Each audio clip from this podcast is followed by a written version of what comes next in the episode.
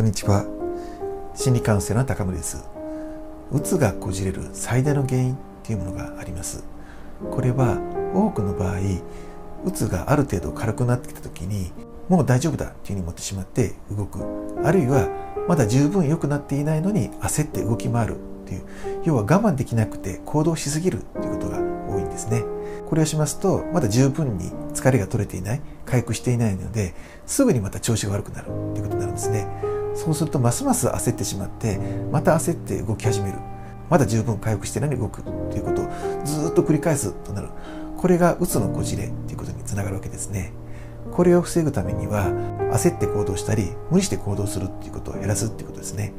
要は十分に休養を取るていうところを時間をかけてやって専門家に判断してもらう方がいいでしょうね。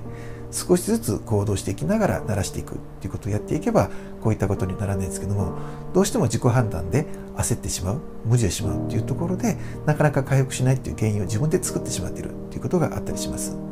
まずはこういったところをご参考にしてくださればというふうに思います。